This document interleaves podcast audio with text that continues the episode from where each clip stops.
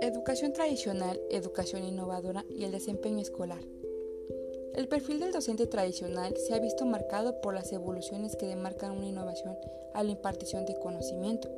Se puede distinguir a un maestro tradicional como el facultado para transmitir el conocimiento de manera expositiva, explicativa y de memorización, por lo que surge la idea de ir más allá partiendo de esa educación y con base a ello ir construyendo acciones que constituyan una manera conjunta de aprendizaje, detonando el impacto que genera un buen docente en la vida escolar.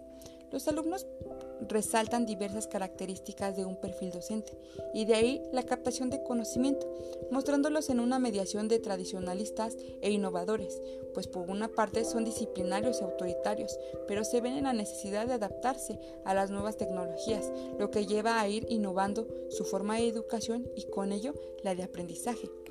El rendimiento académico escolar es una de las variables fundamentales de la actividad docente, que actúa como jalo de la calidad de un sistema educativo, donde deben incluirse ciertas capacidades y aptitudes, como la inteligencia, y esto debe de ser en una igualdad de condiciones. Por eso es que los alumnos desean formas de educación que sean auténticas, divertidas, creativas, pero sin dejar de lado la presencia de firmeza y centro de atención del docente. Para poder potencializar el cambio se necesita de un avance conjunto para la mejora y progreso del conocimiento en general.